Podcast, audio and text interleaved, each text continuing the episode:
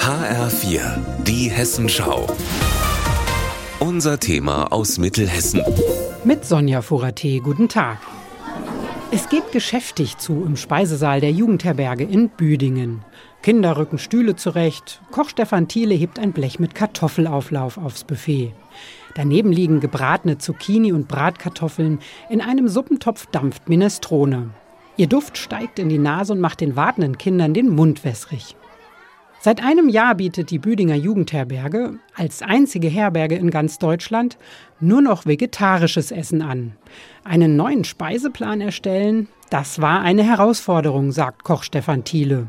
Aber ich habe dran gewonnen, weil ich gemerkt habe, dass es halt doch funktioniert und dass es doch angenommen wird. Auch wenn der Konkurrenzkampf Chicken Nuggets, Hamburger, Bratwurst, Pommes und sowas natürlich sehr stark ist. Seit 2019 ist die Büdinger Jugendherberge eine sogenannte Umweltjugendherberge mit speziellen Programmen zum Thema Ökologie und Nachhaltigkeit. Mit der Idee, nur noch vegetarische Kost anzubieten, rannte die Hausleitung beim Personal offene Türen ein, sagt Mitarbeiterin Diana Timm. Da gab es keinerlei Diskussion, da hat jeder sofort in seinem Kopf angefangen zu überlegen und zu spinnen, was man da alles machen könnte und hat sich der Herausforderung gestellt. Inzwischen kommen genau deswegen Anfragen von Gruppen aus ganz Deutschland rein, sagt Tim. Zwei Lehrerinnen, die mit ihrer Gruppe im Speisesaal sitzen, bestätigen das.